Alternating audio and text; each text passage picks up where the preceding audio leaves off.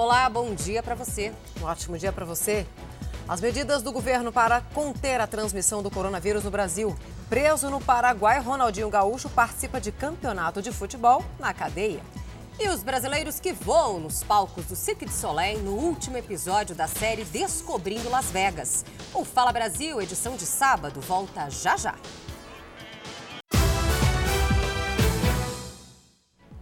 Estamos de volta com o Fala Brasil, edição de sábado, e você vai ver agora flagrantes de roubos de fios de cobre em plena luz do dia.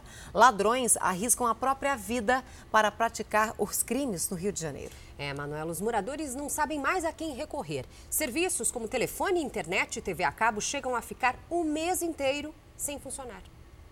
A ação é rápida. O criminoso corta o cabo e em poucos segundos encontra o fio de cobre e puxa toda a fiação. O mesmo ladrão também é flagrado se arriscando descalço em cima da rede de alta tensão. Tudo em plena luz do dia. É um problema antigo, mas que tem se intensificado no Rio de Janeiro. Um crime que tira o sono dos cariocas e desconecta pessoas como seu Áureo, que chegou a cancelar a linha telefônica por causa das constantes quedas no serviço devido aos furtos. Durante um mês, vamos dizer assim, um mês de 30 dias, funcionava cinco o resto do mês ficava mudo. De acordo com dados da Associação Brasileira de Telecomunicações, só aqui no Rio são registrados cerca de 18 mil furtos de fios e equipamentos da rede telefônica todos os anos. É uma média de 50 por dia. Às vezes a gente fica dias sem internet, sem telefone. Tem pessoas idosas, né, que não tem como, não tem o hábito de usar o celular. E às vezes eles ficam sem telefone, cara, ficam isolados, entendeu? Este outro flagrante mostra o homem pendurado nos fios na zona norte do Rio. Ele tentava arrancar a fiação enquanto arriscava a vida. Neste vídeo, o ladrão sobe no poste e também tenta roubar os fios de cobre. Só uma operadora de telefonia registrou mais de 1.600 casos de furtos da fiação no Rio apenas nos dois primeiros meses de 2020. No fim das contas, sofre sempre quem depende do serviço. A gente tem que usar a internet móvel do celular para se virar, entendeu? Para trabalho, essas coisas todas. Gasta mais também? Gasta muito mais.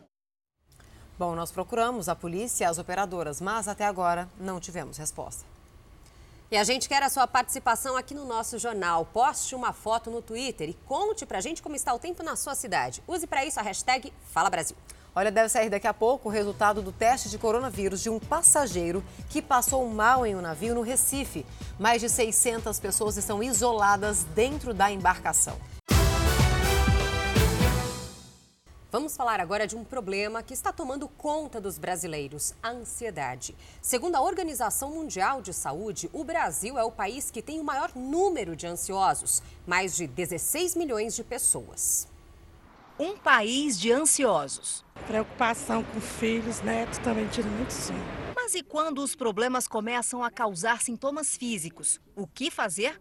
A Laís foi a vários especialistas até descobrir. Sentia muita náusea, dor de cabeça, zumbido, estava sempre meio tonta, assim. E aí eu fui em vários médicos e fazia exame, dava tudo normal. Não conseguia descobrir o que, que era. Então eles começaram a achar que poderia ser algo psicológico, que eu precisaria fazer um tratamento mais específico. Hoje ela toma pelo menos três remédios por dia para controlar a ansiedade.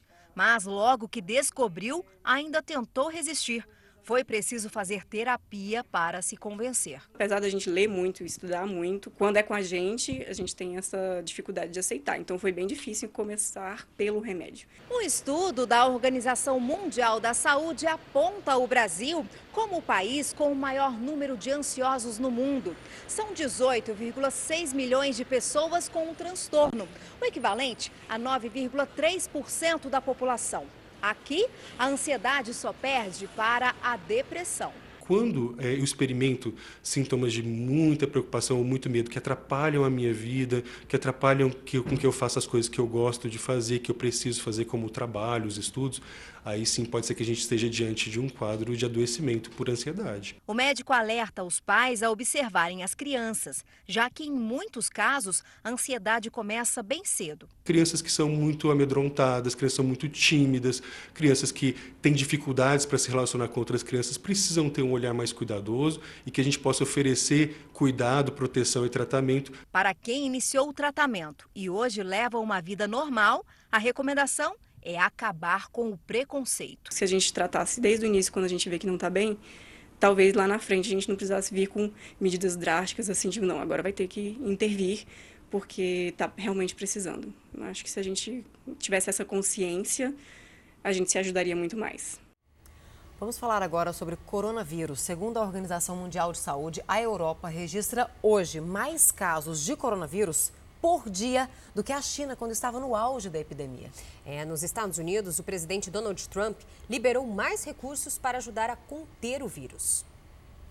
Mais de 240 bilhões de reais serão aplicados em ações para conter o vírus. O presidente americano também anunciou o fechamento de um acordo com indústrias e farmácias para que 5 milhões de testes sejam disponibilizados em um mês para a rede de saúde. Trump também pretende criar mais pontos de testes rápidos, como este da cidade de Denver, no Colorado. O governador de Nova York, onde há mais de 400 casos registrados, anunciou que usará o mesmo método para testar todos os moradores de New Rochelle, cidade com o maior número de pacientes do estado. Além disso, a Câmara dos Deputados anunciou que vai aprovar uma lei para dar mais apoio às famílias afetadas pela epidemia.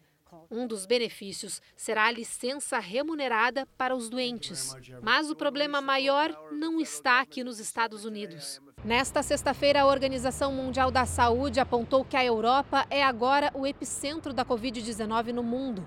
Segundo a OMS, a região apresenta hoje mais casos da doença por dia do que a China, quando vivia o auge da epidemia. A Espanha, que decretou o estado de emergência nesta sexta-feira, é o segundo país europeu com mais casos. Já são mais de 4 mil doentes. A Itália agora recebe ajuda da China para conter o surto. O país asiático enviou suprimentos médicos como máscaras e respiradores.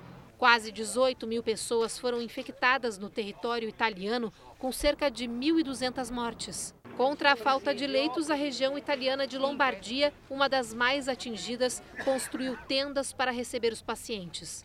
Na Ásia, o combate ao coronavírus segue dando bons resultados, principalmente na China. Nesta sexta-feira, a cidade de Wuhan, onde a doença surgiu, registrou apenas cinco novos casos. Pelo segundo dia consecutivo, o número de infecções ficou abaixo de 10. O índice de recuperação dos pacientes da China é de mais de 70%. E a preocupação atinge também os parques temáticos da Disney. Em Los Angeles, a Disneylândia não abrirá as portas a partir de hoje. Em Orlando, os parques fecham a partir de amanhã. Na França e na Ásia, os parques já estavam fechados.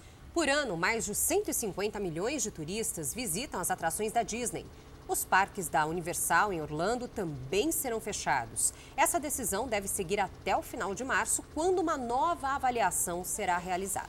Olha, a polícia prendeu o integrante de uma quadrilha especializada em roubar motoristas de aplicativo no Rio de Janeiro. As vítimas eram sequestradas, levadas para matagais e ameaçadas de morte. O suspeito preso já teria participado de mais de 20 crimes. Um dos principais receptadores do grupo ainda está foragido. O homem conduzido por um policial civil é Vemerson Roberto da Silva Camilo. Ele foi preso na comunidade do Urubu, em Pilares, na zona norte do Rio. Contra Vemerson, havia um mandado de prisão preventiva em aberto. O rapaz é suspeito de integrar uma quadrilha especializada em roubar motoristas de aplicativos na região metropolitana do Rio. A quadrilha é investigada desde o ano passado, quando os policiais realizaram duas grandes operações para frear a ação dos criminosos. Os motoristas eram sequestrados, levados para matagais e ameaçados de morte. Sentei atrás, ele mandou eu prensar a mão entre as pernas, botou um capuz na minha cabeça e foi indo. E daí para lá eu não vi mais nada. Quando chegou num, num determinado local, eu senti o vidro do carro abaixando e um outro rapaz me pegando pelo braço me levando para dentro do mato. Nisso que eu fui andando sem enxergar nada, tropeçando, caindo, ele me arrastando, me xingando o tempo todo, me ameaçando. Eles faziam isso durante a noite, prendendo em torno de quatro, cinco motoristas por noite, roubando quatro, cinco carros por noite. No último carro que eles roubavam, eles colocavam os motoristas no último veículo e os largavam em qualquer local. Pelas investigações, um dos principais receptadores dos roubos é Daniel Vitor Câmara Campos, o Dandan. Os veículos, carros e motos eram oferecidos em anúncios pelas redes sociais. Segundo a polícia, Daniel, o Dandan, também controlava de perto o trabalho dos criminosos, inclusive os horários de ação. Ele estaria foragido nos Estados Unidos. A gente já tem informações que estaria fora do país, estaria em Miami e já estamos tomando todas as medidas pertinentes com relação a isso. E uma casa foi atingida por uma carreta que transportava 12 toneladas de material de construção em Varginha, no sul de Minas Gerais. Segundo o motorista, a falta de sinalização contribuiu para o acidente. O veículo subia uma rua e voltou de ré. O baú do veículo atingiu uma das paredes da residência e a cozinha ficou destruída. Felizmente, ninguém ficou ferido. A Petrobras anunciou uma redução de quase 10% no valor da gasolina para as refinarias, mas nas bombas de combustível o preço continua o mesmo. Na hora de abastecer o carro, a sensação é sempre a mesma: a de estar pagando muito por um produto que poderia ser bem mais barato, pelo menos na percepção dos motoristas. Na bomba, você observou alguma, algum valor ser reduzido? Não, de jeito nenhum. É a mesma coisa aí. E quando há um anúncio de redução no valor da gasolina, por exemplo, o motorista já cria uma expectativa. Aí o noticiário anuncia que vai baixar, mas na realidade. Não baixa nada, só baratinho. A Petrobras anunciou uma redução de 9,5% no valor da gasolina para as refinarias. A queda é baseada no preço do barril de petróleo no mercado internacional. Mas essa redução ainda não chegou aqui nas bombas.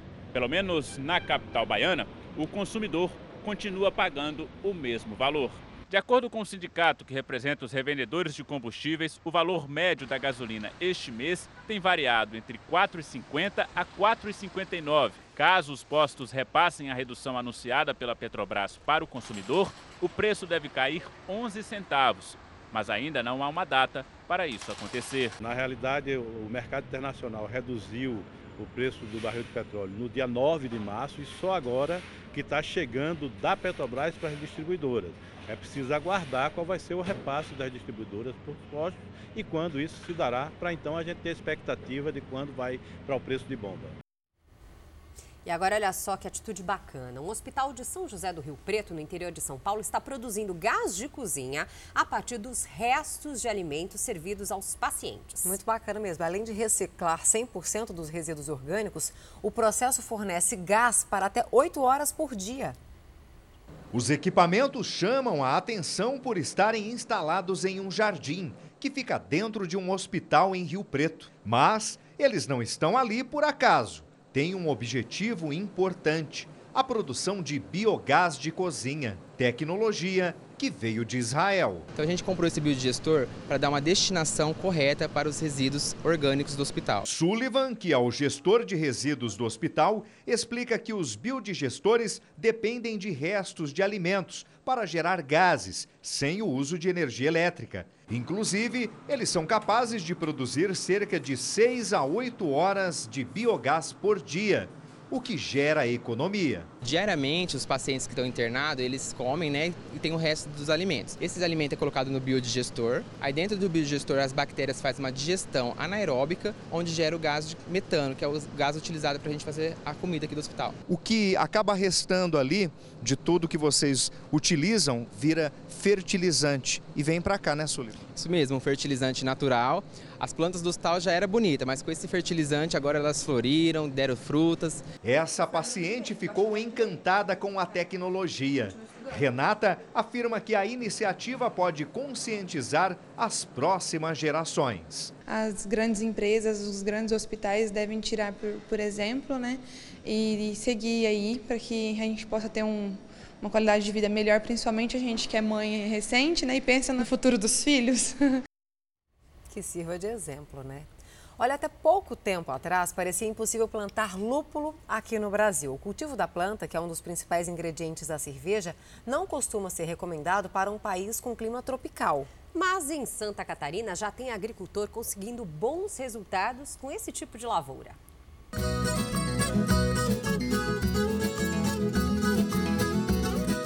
Você talvez não saiba que flor é essa, mas é provável que já tenha experimentado alguma receita com este ingrediente. É o lúpulo, um componente importante da cerveja. É o que traz o amargor à bebida, o que ainda é raro em encontrar uma plantação dessas no Brasil. Obviamente, não é por falta de mercado que não se plantava lúpulo no país. Estimativas da Associação Brasileira da Indústria da Cerveja apontam que o brasileiro bebe uma média de 65 litros da bebida por ano. Vencer o clima tropical para plantar mudas, que originalmente vieram da Europa, foi o primeiro desafio. Se imaginou inicialmente que ele só daria em países é, que tinham aí climas frios, né? E que no Brasil, tanto é que nós não temos produção comercial no Brasil ainda, assim, de, de produção considerável. É, porém, é, a gente está percebendo que é, é, possível, temos uma demanda muito grande, porque hoje tudo é importado, né? As indústrias, as cervejarias locais é, estão demandando, estão comprando já inclusive daqui e querem mais. Para o plantio, as regiões serranas levam alguma vantagem, pelo clima mais ameno. Mas mesmo numa cidade como Meleiro, de baixa altitude, em Santa Catarina, é possível investir no lúpulo. É onde fica a plantação do Carlos tem que cuidar a partir do momento que tem muitos dias de chuva, às vezes vem algum problema, algum ácaro, então trabalhar ela, procurar e tentar procurar da forma mais orgânica possível trabalhar isso aí. Aqui mesmo a gente procura a parte de adubo é toda com cama de aviário, a gente procura adubar tudo com cama de aviário, tem irrigação, então não falta água para ela. Essa planta, se cuidar bem direitinho dela, ela traz um bom retorno para nós. Esse retorno financeiro beneficia tanto o produtor como o país. O Brasil importa, em média, 600 milhões de reais por ano em lúpulo para a produção de cerveja. De olho numa fatia desse mercado, os novos produtores se animam e querem incentivar outros agricultores a investir nesse cultivo.